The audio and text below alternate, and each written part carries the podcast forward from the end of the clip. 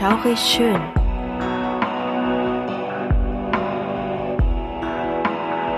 Gruselstunde per Anhalter. Der einzig wahre Podcast, der dir das Gruseln lehrt.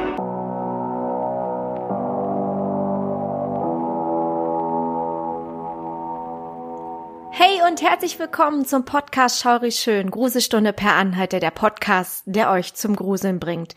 Ich bin's, die Krümel, und wieder dabei ist meine wunderbare Susa. Hi! Und toll, dass ihr wieder mit dabei seid. Wir freuen uns sehr. Ja, wir freuen uns richtig doll. Und ja, wir sind in der Vorproduktion, weil wir gerade in einer Zwangspause stecken. Ja, leider, leider, leider.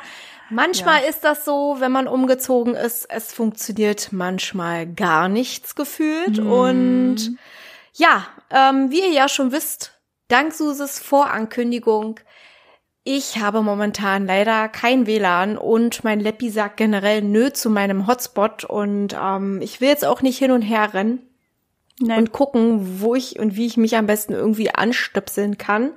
Weil, äh, ja, wie gesagt, mein Leppi hat irgendwie generell Probleme, irgendwie was gerade auf die Ketten zu bekommen, außer halt eben Audacity funktioniert. Ja, wenigstens das. Ja. Und dieses Hin- und Hersenden, das, das, das funktioniert leider irgendwie überhaupt nicht gerade. Ich weiß auch nicht. Ich bin wahrscheinlich ein bisschen zu blöd, aber äh, ist jetzt auch egal. Bald kommt mein Internetanschluss und dann ähm, gibt's wieder regelmäßiger etwas auf die Ohren für euch. Richtig, genau, genau. Und ich glaube, unsere Zuhörer können das verkraften. Ja. Ich Dadurch haben wir ja natürlich ein bisschen mehr Zeit, uns wirklich ähm, um die Folgen zu kümmern. Wir sind in der Vorproduktion, sind fleißig dabei und ja, wir müssen dann sowieso mal gucken, wann denn diese Folge online gehen wird. Wir denken mal im Dezember. Genau, aber dafür ist es eine wunderschöne lange Folge und perfektes Nikolausgeschenk ja. eigentlich. Irgendwie schon so ein nachträgliches Nikolausgeschenk. Ja, mhm. genau. Ja, und dadurch, dass die Folge auch etwas länger ist, würde ich auch einfach mal vorschlagen, dass wir auch gleich losstarten. Was sagst du?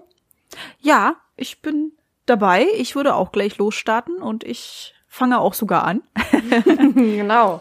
Denn heute geht es nämlich um ein Thema, das wir super interessant finden und wir hatten das auch schon mal bei Instagram zum Voting gebracht, aber es hat, es wurde nicht gewotet, ne? Also nee, nicht dafür. Nicht dafür.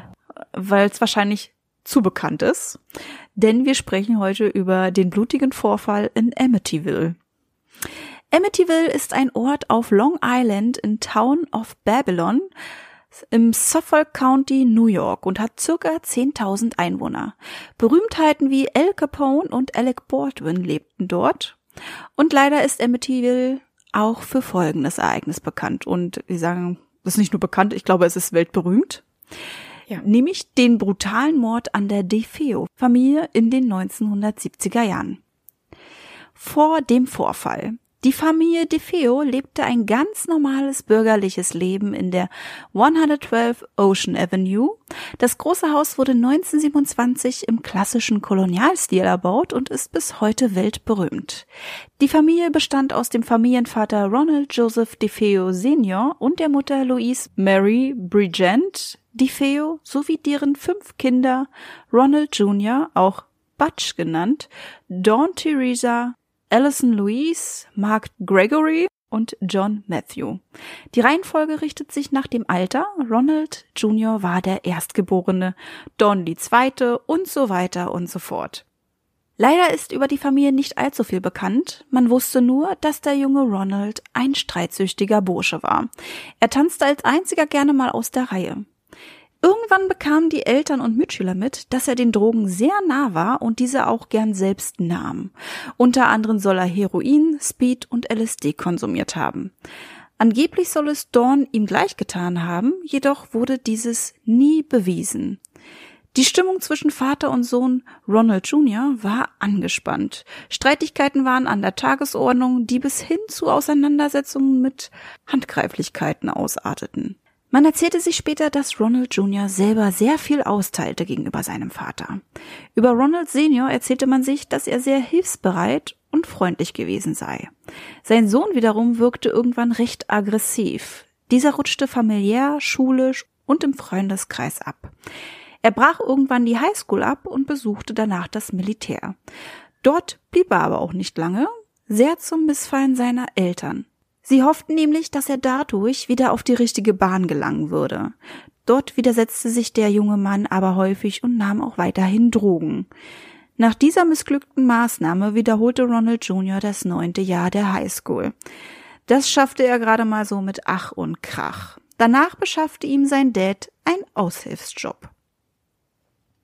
Nun kommen wir mal zur Tat. Am 13. November 1974 betrat Ronald DeFeo Jr. mit blutbespritzter Kleidung eine Bar. Und dort rief er, ihr müsst mir helfen, ich glaube, meine Mutter und mein Vater sind erschossen worden. Ein Teil der Besucher begleitete Ronald zum Haus, während der andere vor Ort blieb und die Polizei verständigte. Im Haus fand man die Leichen der Eltern und nicht nur das. Auch die Geschwister waren tot. Sie lagen leblos in ihren Betten und wurden rücklings erschossen. Laut Bericht des Suffolk County Police Departments gab es keine Hinweise auf einen Fluchtversuch oder einen Kampf der Opfer. Sehr wahrscheinlich wurden alle Opfer im Schlaf überrascht. Tatwaffe war eine Marlin des Modells 336C oder 360, äh, 336C, aber ich glaube mal 336C. Ja, also es war ein Gewehr Ne, weil damit kann man ja auch nicht wirklich viel anfangen. Ja, sie heißt Marlin und war Modell 336C oder 336C. Es war auf jeden Fall ein Gewehr. Eine gewisse Zeit glaubte man, dass Ronald Jr. wirklich Glück hatte, dem unbekannten Angreifer entkommen zu sein. Man hatte zuerst den Auftragskiller Tony Maceo im Visier, der mit den DeFeos befreundet war. Dann kam aber heraus, dass sich der Tatverdächtige zum Tatzeitpunkt außerhalb von New York befand. Nachdem der erste Tatverdächtige wegfiel, fand man relativ schnell heraus, dass Ronald Jr. seine Familie erschossen hatte.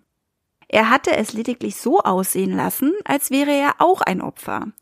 Danach kam er in Schutzhaft und gestand dann auch den Mord. Er erzählte, er sei nach der Tat sogar baden gewesen, hätte die Kleidung entsorgt und wäre zur Arbeit gefahren. Irgendwie ein bisschen absurd. Ja. Nach diesem Geständnis wurde DeFeo richtig verhaftet und am 14. Oktober 1975 fand der Strafprozess statt. Sein Verteidiger war der Anwalt William Weber. Als Psychiater fungierte Dr. Daniel Schwartz. Weber plädierte auf Unzurechnungsfähigkeit für seinen Mandanten, da Ronald Jr. geistesgestört sei.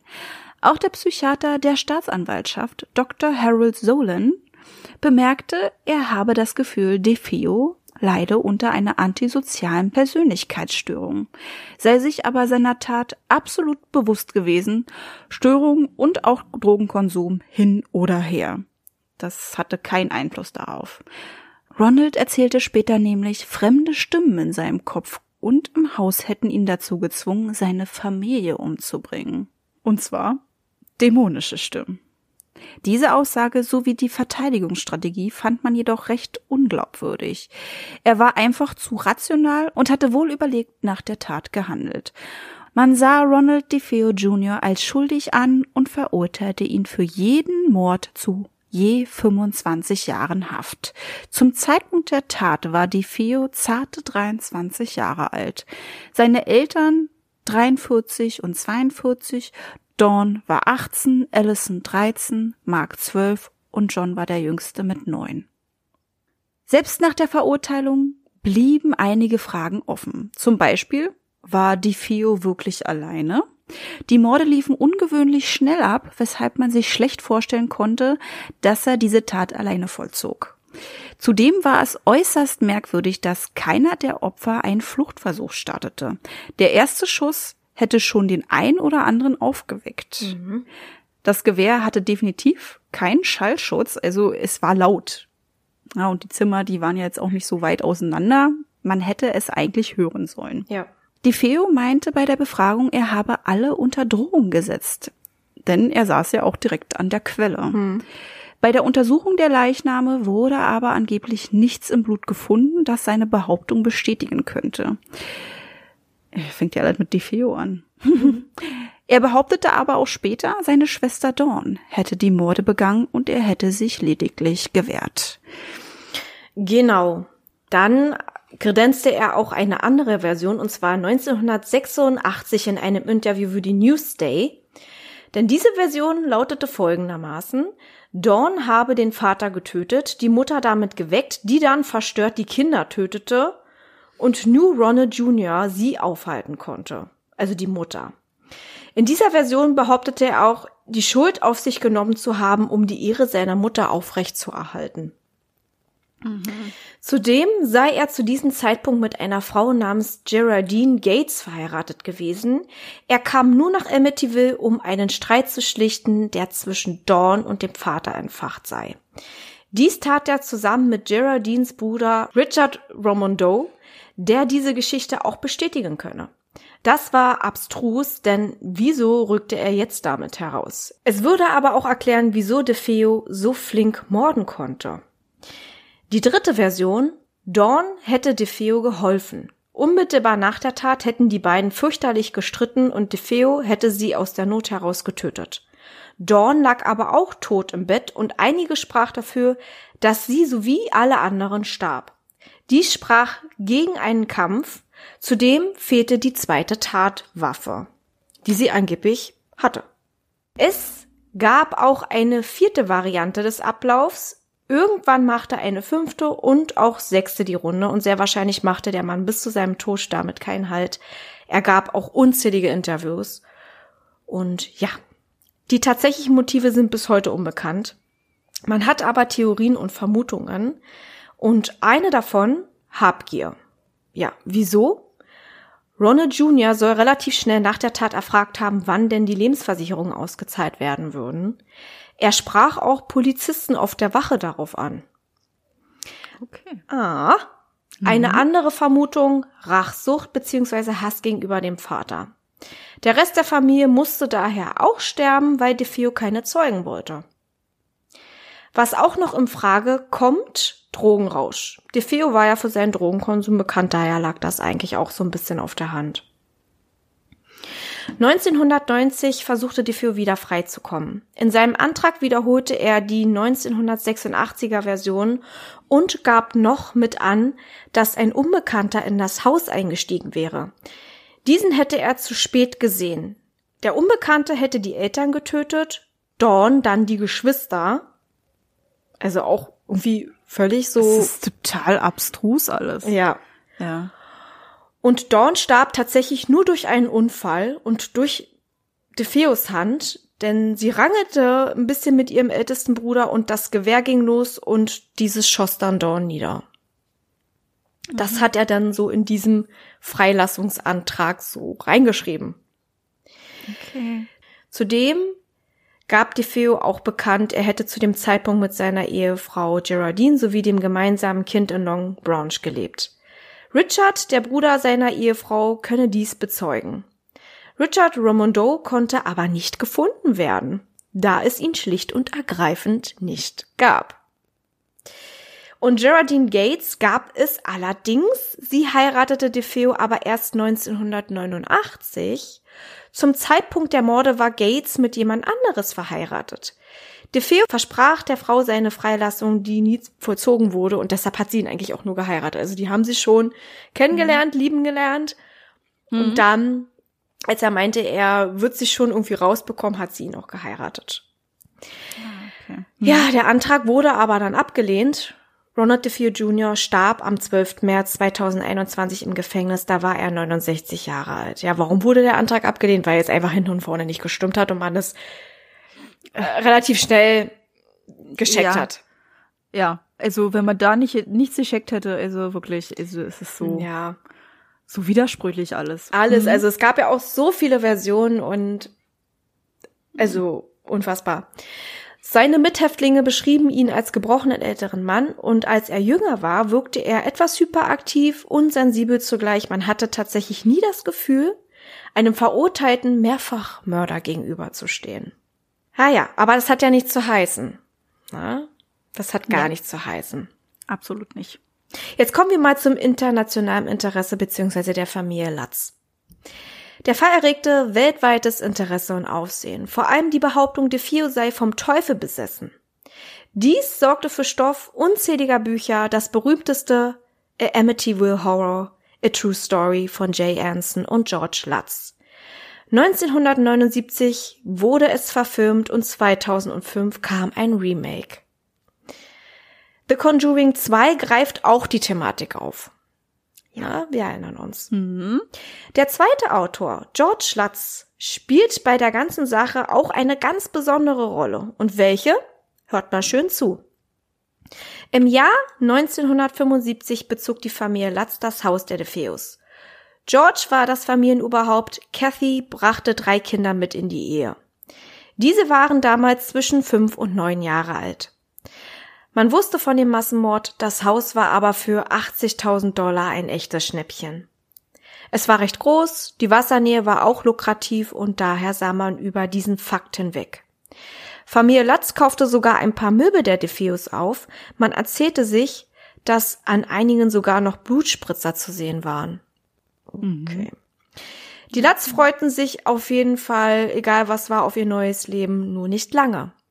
Um den unheimlichen Charme etwas zu entfernen, holten sich die frommen Latz einen Priester ins Haus, der alle Räume segnen sollte. Als der Geistliche im zweiten Stock ankam, soll sich folgende Szene abgespielt haben. Der Mann sagte seine Gebete auf, spritzte mit dem Weihwasser und plötzlich vernahm er eine fremde Stimme, die deutlich raus zischte. Familie Latz bekam von all dem nichts mit. Wenig später bekam der Priester zu Hause Fieber und hatte im Gefühl, dass dies eine Art Warnung sei. Er rief die Latz an und erzählte ihnen von dem Vorfall in der zweiten Etage. Er erklärte auch, aus welchem Raum der Befehl polterte, nämlich aus dem Schlafzimmer der DeFeo-Eltern. Kathy mhm. Latz wollte dieses Zimmer als Nähstube nutzen. Ja, und seit der Segnung gab es angeblich kaum noch ruhige Momente in dem Haus. So sollen im Winter zum Beispiel riesige Fliegenschwärme durchs Haus gezogen sein. Und es wurde auch nie richtig warm im Haus, obwohl man ordentlich heizte. Zudem, jeden Morgen wachte George Latz um 3.15 Uhr auf und hatte den Drang, das Bootshaus überprüfen zu müssen. Später fand man heraus, dass die Familie de Feo zu dieser Uhrzeit wahrscheinlich erschossen wurde. Hm. Dann kam auch noch hinzu, dass grüner Schleim angeblich aus den Wänden lief und Kathy Lutz plagten permanent Albträume. Die Kinder schliefen zudem nur noch auf dem Bauch und zwar genau in der Position, in der die Leichen der DeFeos vorgefunden wurden. Und George Lutz entdeckte eines Tages einen geheimen Raum mit roten Wänden, der nirgends aufgezeichnet war. Mhm. Der Familienhund mied diesen Raum und zeigte ganz offensichtlich große Angst. Die fünfjährige Tochter der Familie freundete sich mit einem imaginären Wesen namens Josie an. Später erzählte sie, dass es aussah wie ein Schwein, welches blutrote Augen hatte. Am 25.12.1975 plauderten George und die fünfjährige Stieftochter miteinander, als er plötzlich dieses Schweinswesen hinter dem Mädchen stehen sah. Huh. Im Schnee fand man außerdem auch Spuren eines Schweines, was die Erklärung des fünfjährigen Mädchens untermauerte.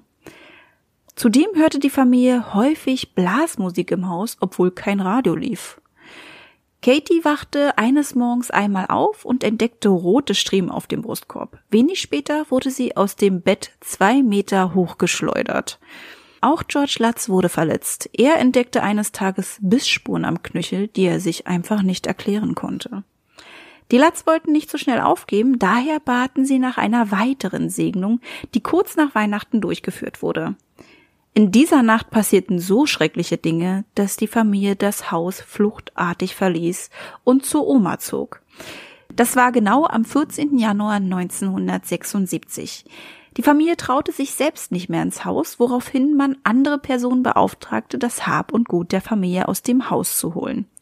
Als man danach fragte, was passiert sei, wirkten alle traumatisiert. Man bekam lediglich heraus, dass sich schwarzgrüner Schleim während der Gebete entwickelte und die Familie verfolgte. Das war aber nur ein Ereignis von vielen. Über den Rest wollte die Familie Latz nicht sprechen. Den Vorfall erzählte die Familie der Autorin Jay Anson, die dann das Horrorbuch veröffentlichte, welches wir eben nannten. Dieses Buch zählte lange zu den Bestsellern und verkaufte sich rund 10 Millionen Mal. Es folgten einige Fortsetzungen, die ebenso gerne gelesen wurden und 2005 wurde das Buch verfilmt, in dem Ryan Reynolds die Rolle von George Lutz übernahm. Habe ich mir gerade erst noch angeguckt. ich habe extra die DVD rausgesucht, meine Güte. Ich würde auch voll gerne das Buch mal lesen. Beziehungsweise Ich die auch. Bücher. Ja, ich auch. Auch unser berühmtes Dämonologenpaar Ed und Lorraine Warren war ebenfalls in diesem Haus der Latz.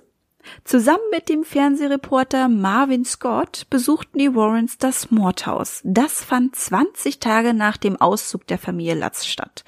Lorraine erzählte, sie habe die ganze Zeit eine große Traurigkeit in sich gespürt, welche sie beinahe erdrückte.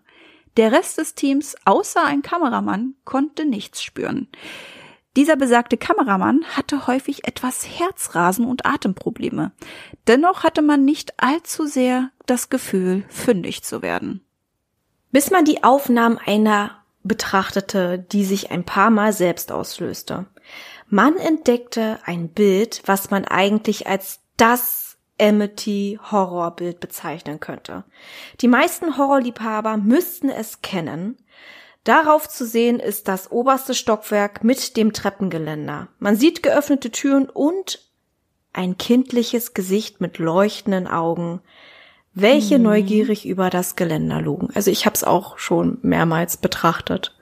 Ja, es ist unheimlich. Es wurde auch mal ganz kurz in Conjuring 2 gezeigt, also jedenfalls nachgestellt. Genau, richtig. Wenn man sich dieses Bild ohne Hintergrundwissen anschaut, wird einem schon echt mulmig zumute. Mit Hintergrundwissen haut es einem glatt die Beine weg. Zu diesem Zeitpunkt war keiner im oberen Stockwerk, vor allem keine Kinder. Und man betrachtete später Bilder der getöteten DeFeo-Kinder und verglich die Gesichter mit dieser Aufnahme und man stellte schockiert fest, dass dieses Gesicht stark dem kleinen John ähnelte. Ja, der verlor ja mit nur neun Jahren sein Leben. War das vielleicht sein Geist, fragt man sich. Es gibt auch sehr, sehr viel negative Kritik an die Familie Latz. Wir wären nicht wir, wenn wir nur die eine Seite der Story betrachten würden. Ja, es gab halt eben ein paar Dinge, die die Leute stutzig machten. Zum Beispiel war dieser sogenannte rote Raum tatsächlich ein großer, alter, offener Schrank. Und man fand sehr viele Parallelen zu dem Film Der Exorzist, der 1973 in die Kinos kam. Später kursierte auch das Gerücht, das Haus sei auf einem Indianerfriedhof erbaut worden, was nicht stimmte. Zudem gab Ronald DeFeos Anwalt bekannt, dass er an einem Abend mit George Lutz bei einer Flasche Wein zusammensaß und die Poltergeist-Geschichten erfand. Ah. Er sowie Lutz wollten Geld damit machen und den jungen Robert ein wenig mit der Behauptung unterstützen, ebenso Stimmen gehört zu haben. Familie Lutz erhob Klage gegen die Behauptungen und verlor den Prozess. Im Jahr 2000 wurde eine Doku für den History Channel über das Haus und die Familie Lutz gedreht und ausgestrahlt, die vor laufender Kamera sogar einen Lügendetektortest mit Bravour absolvierten. Auch der Priester, der die Stimme im zweiten Stock vernahm, gab ein Interview, allerdings unerkannt. Daniel Lutz, einer der drei Kinder, schrieb Jahrzehnte später auch ein Buch über die Vorkommnisse im Haus. Er schwört bis heute, Zeuge dieser Horrorszenen gewesen zu sein. 1977 kaufte ein Ehepaar namens Cromarty das Horrorhaus und stellte nichts Ungewöhnliches fest. Es erfolgten wenig später Umbau- und Renovierungsarbeiten im und am Haus, was dafür sorgte, dass es mittlerweile nicht mehr so aussieht wie damals. Und vorhin habe ich einen Facebook-Beitrag gelesen, dass diese Familie auch dieses Haus jetzt tatsächlich wieder zum Kauf anbietet. Okay. Also nicht wieder zum Kauf anbietet, sondern es bietet dieses Haus zum Kauf an. Ähm, es waren irgendwie vor einiger Zeit 1,3 Millionen, Mhm. die sie verlangten. Und jetzt sind es irgendwie. Ich guck mal ganz kurz nach. Ich habe mir davon einen Screenshot gemacht. Ja. Ähm, jetzt sind es uno momento 955.000 Dollar, die sie dafür. Oha. Ja. Also sind sie 400.000 runtergegangen. Mhm. Ja, genau. Und sie haben auch nochmal betont, dass sie das nicht deshalb machen, weil es da so spooky ist, sondern weil sie sich scheiden lassen. Okay, ich kann es verstehen. Weil sie haben ja dann auch schon 35 Jahre darin gewohnt. Ähm, hm, Du kannst es verstehen? 35? Was kannst du daran verstehen? Nee, 45 Jahre sogar schon, ne? Das sind 45 Jahre. Ja. Na klar, da kann man Ja. sich schon mal scheiden lassen. Ganz klasse. Nein, dass man dann vielleicht von dem Preis runtergeht, um das Haus so schnell wie möglich loszuwerden, weil Ah, okay, so meinst du das. ja, genau. Ja, das kann ich verstehen. Also nach 55 Jahren würde ich ja auch sagen, ciao Kakao. Ciao, Kakao. Naja, wer weiß, warum, was für ein Grund dahinter steckt. Ist ja auch wurscht, ne? Das passiert manchmal genau. Genau, genau. Aber sie haben immerhin 45 Jahre darin gelebt. Ja. Muss Ohne dass jemand aggressiv wurde oder einen von hinten mit einem Gewehr erschossen hat, ne? Also, Ja. das steht schon einmal fest. Ja.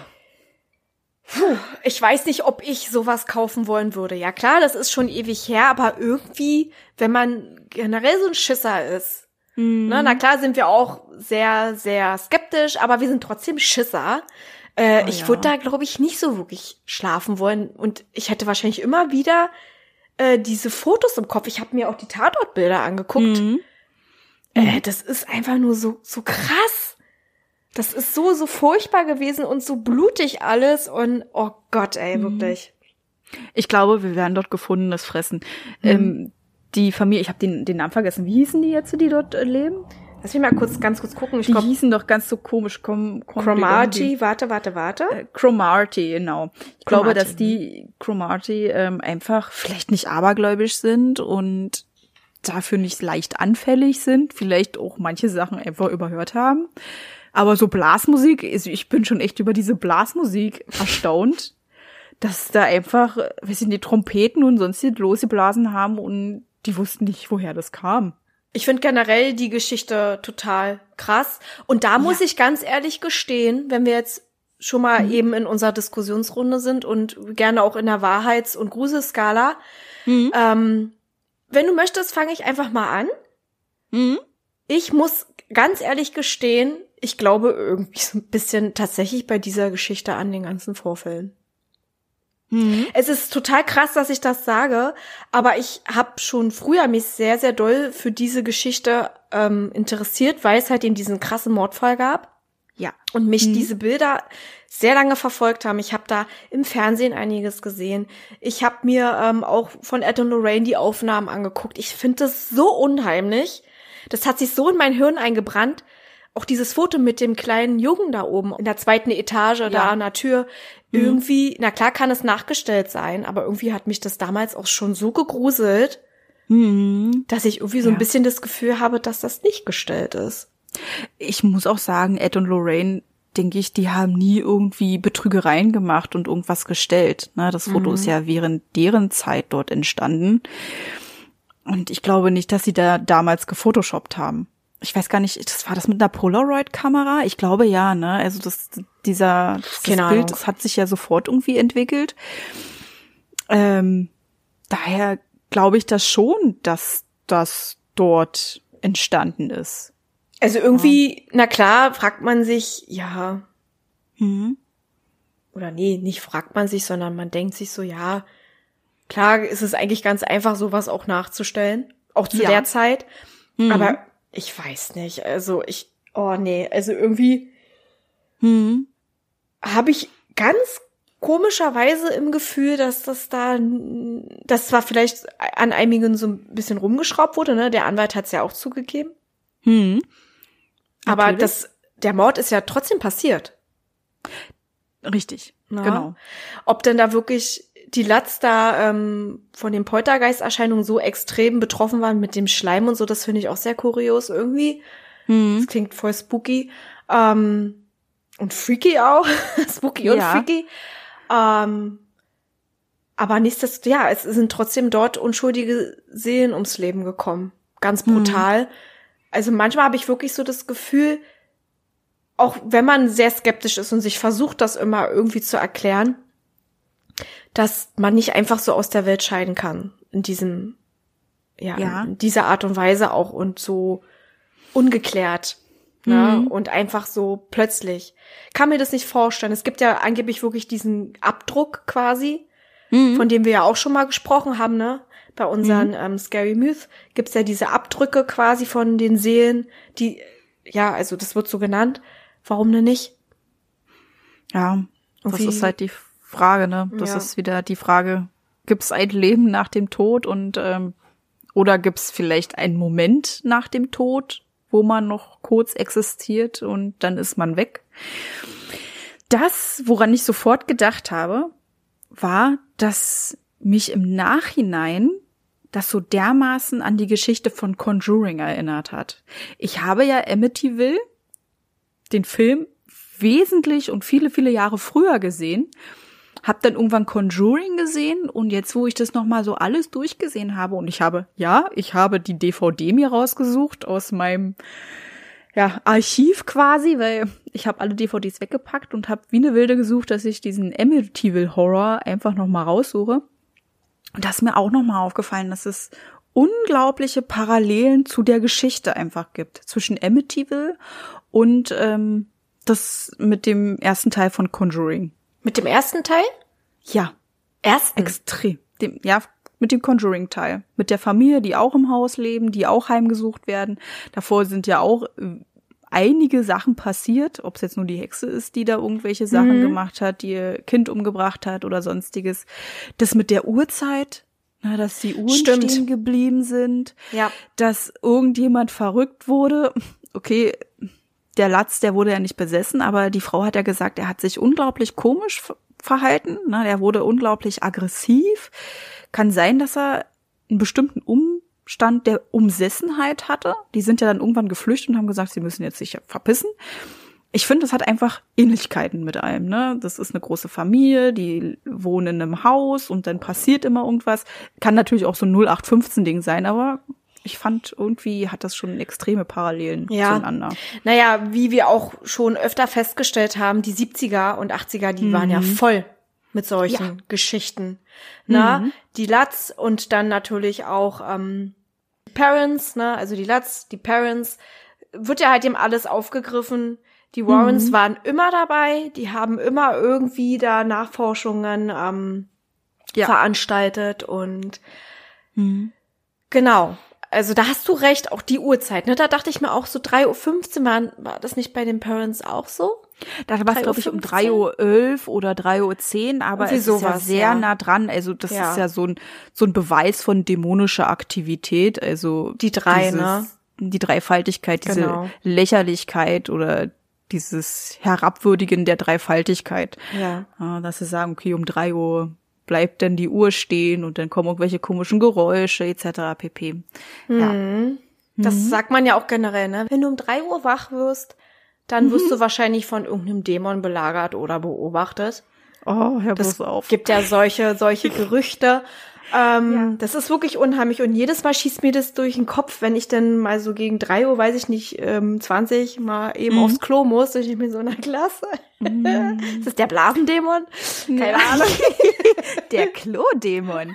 Der möchte jetzt, dass du die Toilette nutzt. Ah, herrlich.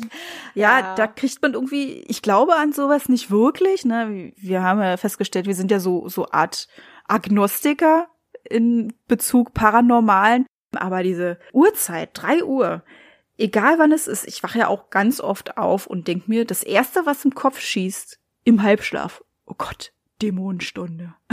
Ich hoffe, jetzt passiert nichts. Schlaf einfach wieder ein, Suse.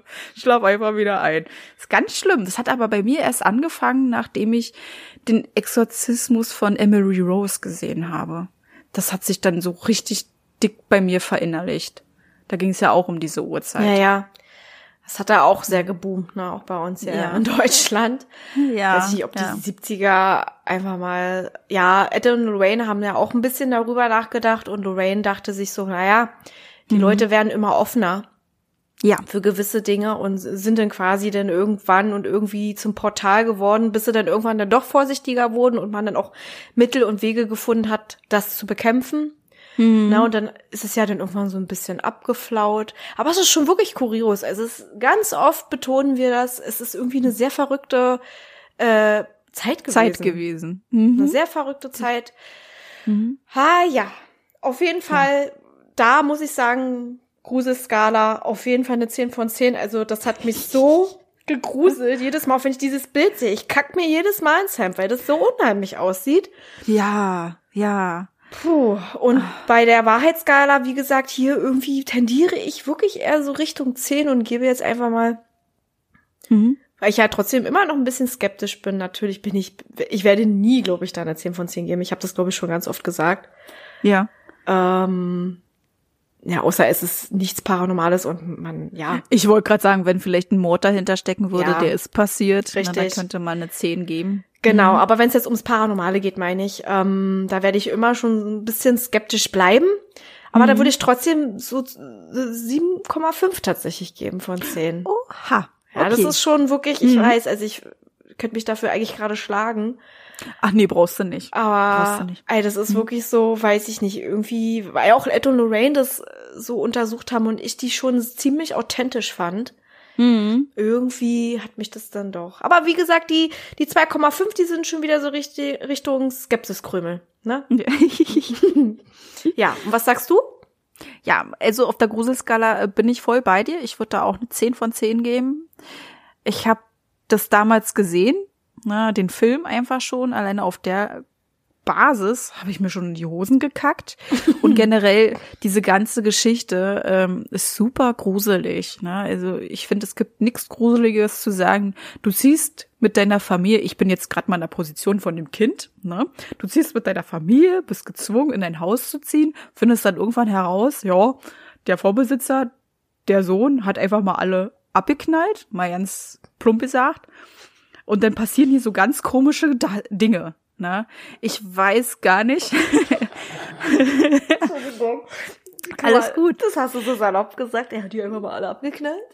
Ja, es ist immer so ganz plump und salopp. Ja, aber da hast du ja recht. Das ist ja nun mal so. Er hat ja nun mal alle abgeknallt. Punkt. Das ist einfach nur Ja. ein anderes Wort dafür. Alles gut. Richtig, genau.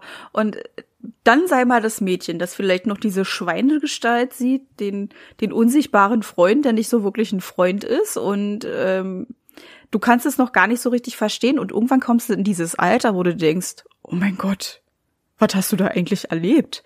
Ich finde es so gruselig, so gruselig, diese Vorstellung. Ich glaube, wenn du fünf bist, hast du immer noch so, ja, bist du immer noch gut dabei, da hast du noch nicht die großen Sorgen, aber wenn du dann so wirklich äh, zu unserem Alter kommst, ein bisschen älter wirst, da, da würde ich mir einfach nur noch nachträglich in die Hosen kacken. Ja, ja. Ganz ehrlich. Ja, und jetzt kommen wir mal zu der Wahrheitsskala. Ich bin tatsächlich auch da auf deiner Seite. Ich tendiere auch eher dazu, zu neigen, zu sagen, dass dann Funken Wahrheit dabei ist. Na, ähm, die Skepsis ist da. Klar gibt's wirklich dieses Leben nach dem Tod. Hat jemand den Streich gespielt? Das kann man eigentlich ausklammern und ausscheiden lassen, ne, dass es nicht passiert ist, dass da irgendjemand gekommen ist und hat gesagt, wow, ich, ich, ich blas hier mal ins Horn, damit die sich ja alle wundern. ne? Okay. ähm, ich finde das mit dieser Blasmusik so kurios, weißt du? Weil ich mir das so vorstelle, so wie, Unter anderem. ähm, ich fand alles so kurios. Auch diese Schweinsgestalt. ja, aber ich denke da immer an, oh, wie hieß denn der Film? The Shining. Und diese Titelmusik. Dün, dün, dün, dün, dün, dün, dün. Das, das erinnert mich da voll. Und ich muss daran denken, dass das, das durch dieses Latzhaus donnert. Und die sich wundern, wo kommt denn diese Blasmusik her, ne? Es ist unglaublich. Ach, generell gab's ja da auch Parallelen. Und ich glaube, irgendwo gelesen zu haben, dass King sich an dieser Geschichte bedient hat. Würde mich auch nicht wundern. Ja. Weil die war wahrscheinlich damals, die ist ja heute noch ähm, weltberühmt, aber damals war die wahrscheinlich äh, ein Presseschlager gewesen, ne? dass sie da alle irgendwie was wissen wollten und unglaublich viele Geschichten darüber rauskamen, zu sagen, hier, da, ich hab eine neue Schlagzeile darüber und der die Fio-Junge, der erzählt schon wieder was Neues und das könnte möglich sein und dort. Aber jetzt erstmal zurückzukommen, ich will ja meine Wahrheitsskala noch erzählen. Ja, mach mal. Ich wäre auch bei einer sieben tatsächlich. Ja, Mhm. weil ich auch eher dazu tendiere, dass das nicht so weit hergeholt ist, dass da irgendwo ein Funken Wahrheit bei ist. Ja, okay. Jetzt habe ich mal ganz kurz geguckt. The Shining war auch wirklich 1977. Also ist schon ein bisschen her gewesen mit der Familie Latz. Das kann schon sein, dass King sich daran so ein bisschen bedient hat. An der Das ganzen kann Geschichte. gut möglich sein, ne? Weil mm, Ähm, an der Geschichte der Latz auf jeden Fall. Und natürlich an das, was davor geschehen ist, ne? Da wurde ja angeblich der DeFeo auch verrückt. Richtig, Und genau, das da wollte ich gerade sagen, ne, dass das ähm, so passend ist, Mhm. weil er dann ja nämlich auch durchgedreht ist. Oh Mann, ich komme schon wieder auf den Schauspieler, den Namen nicht. Jack Nicholson. Jack Nicholson, genau, der auch so im realen Leben ziemlich verrückt aussieht. Hm. Genau. Ja, der hat da sehr gut zugepasst und ähm, Ryan Reynolds hat George Lutz gespielt. Ja. Ja, der dann da durchdreht. Ja, stimmt, George Lutz ist ja dann auch in seiner Version, also hat er erzählt, auch ins Bootshaus gegangen und Ryan Reynolds war ja dann auch immer wieder in diesem Bootshaus, ne, und hat dann da sich irgendwas ausgesponnen und Genau, also er ist irgendwie in den Keller gezogen, weil er irgendwie belästigt wurde. Na, also er hat dann immer wieder irgendwas gesehen. Ich weiß aber nicht, ob es dem wirklichen George Lutz auch passiert ist. Ne? Ähm, Und er hatte irgendwann den Drang, im Keller zu schlafen. Und dann ist er immer irgendwie in der Nacht wach geworden, weil ihn etwas geweckt hat. Und dann ist er immer wieder ins Bootshaus gegangen, weil irgendwas dort passiert ist. Dann war der Familienhund dort uns ausgeflippt und sonstiges. Also Ja, gibt schon sehr viele äh, Parallelen. Also der Film basiert ja auch auf dem Buch und George hat es ja dann mit ähm, dem anderen Autoren oder mit der Autorin, ist ja eine Frau, ähm, zusammen geschrieben. Ähm, ob da jetzt einiges auch noch hinzugefügt wurde, was er jetzt nicht so preisgegeben hat, weiß ich jetzt gar nicht so genau. Also ich habe jetzt wirklich ein bisschen recherchiert gehabt und ähm, das waren so halt eben die Sachen, die man gefunden hat. Ähm, ob er da jetzt selber wirklich extrem Stimmen gehört hat, das konnte ich jetzt nicht herauslesen. Äh, aber dass da halt eben Stimmen im Haus zu hören war, das hat ja dann auch der, der Priester erzählt, Ja. ne? dass er dann diese Genau. eine Stimme da gehört hat, die da rausgezischt hat, was auch richtig unheimlich ist. ja. Ähm, ja, also ist schon, ist schon wirklich eine sehr, sehr kuriose Geschichte, sehr unheimlich.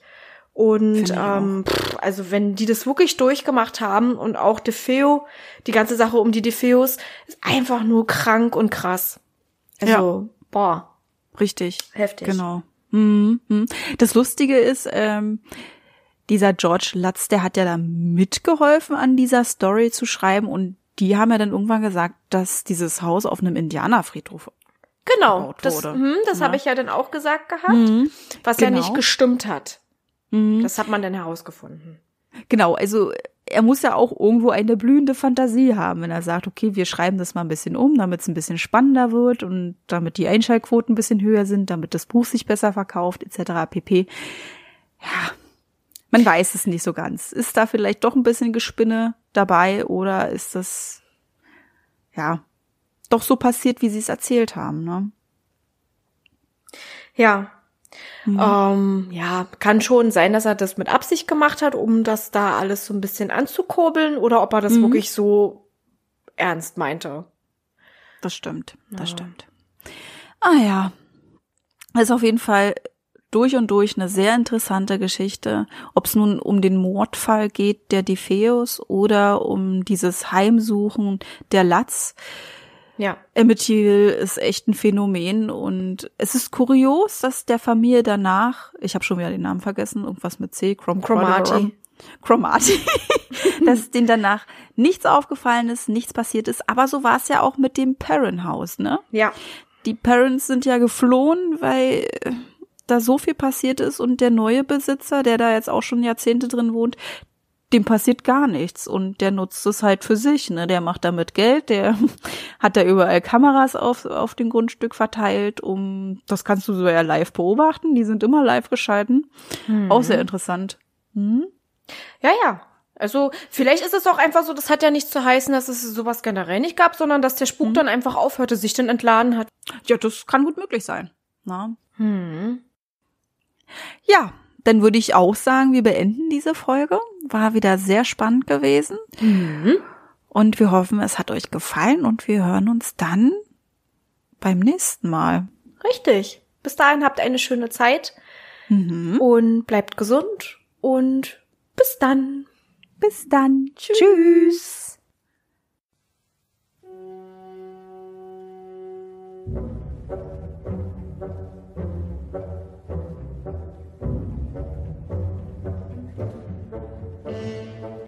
Als Psychiater fungierte Dr. Daniel Schwartz. muss es richtig aussprechen. Ja, das ist Schwartz. richtig so, aber das klingt so geil. Ja, ist geil. Schwarzenegger. Oh mein Das ist so geil. Man wusste von dem Massenwort. Massenwort. Mhm. Heute ist Montag. Ja, definitiv. Man merkt's. Nicht nur bei dir, sondern bei mir auch. Ey, wirklich ganz schlimm. Ja, aber alles gut. Und man fand sehr viele Parallelen zu dem Zimmer. Äh, zu dem Zimmer. Hier ist das Zimmer vom Exorzisten. Sehr gut. Würden Sie mir bitte folgen? Bitte fassen Sie nichts an. Ja. Manchmal Ja. ist es cool. Mhm. Und man fand sehr viele Parallelen zu dem Film Der Exorzist, der 1973 in die Kinos kam. Da ist Der ja auch. Hauptdarst- Ja? Da ist er auch. Nee? Äh? Entschuldigung. Warte Ja. mal, warte mal, nochmal. Ja, aber ich denke da immer an, oh, wie hieß denn der Film? Mit diesem Hotel. Boah. Ich weiß nicht, mm, was du meinst. Mit diesem Hotel? Mann, das ist ein alter Film von Stephen King. Das ist ein ganz berühmter Film. Ich komme gerade nicht drauf. Ach, ich weiß, was du meinst. Ähm, äh, das Tagebuch der Ed Rimbauer, beziehungsweise ähm, der Film dazu. Nee, nee, nee, das meine ich nicht. Ich meine das nicht. Ähm, wo der, der, das ist ein Schriftsteller, der dann dahin fährt und der wird dann irre mit seiner. Ach, Zimmer 1408. Nein, nein, nein, der mit seiner Familie dort ist und ähm, der dann richtig durchdreht. Das war jetzt aber hier nicht äh, Shi- The Shining. Doch.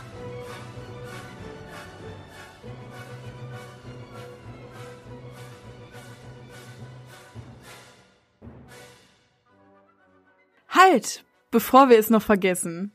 Jeden zweiten Freitag kommen neue Folgen auf Podimo, Spotify und Amazon Music. Über eine Bewertung und Abonnement von euch freuen wir uns riesig.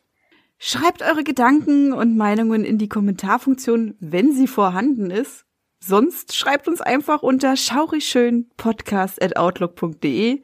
Darüber könnt ihr uns ebenfalls Ideen für Themen vorschlagen. Ebenfalls sind wir auch auf Insta vertreten unter Schaurig Schön Podcast, also sucht danach. Hier erfahrt ihr alles über Änderungen, Neuigkeiten und vieles mehr. Wir freuen uns, wenn wir euch dort wiedersehen und ihr unseren Podcast supportet. Danke fürs Einschalten. Habt noch eine schaurig schöne Zeit. Bis, zum, nächsten Mal.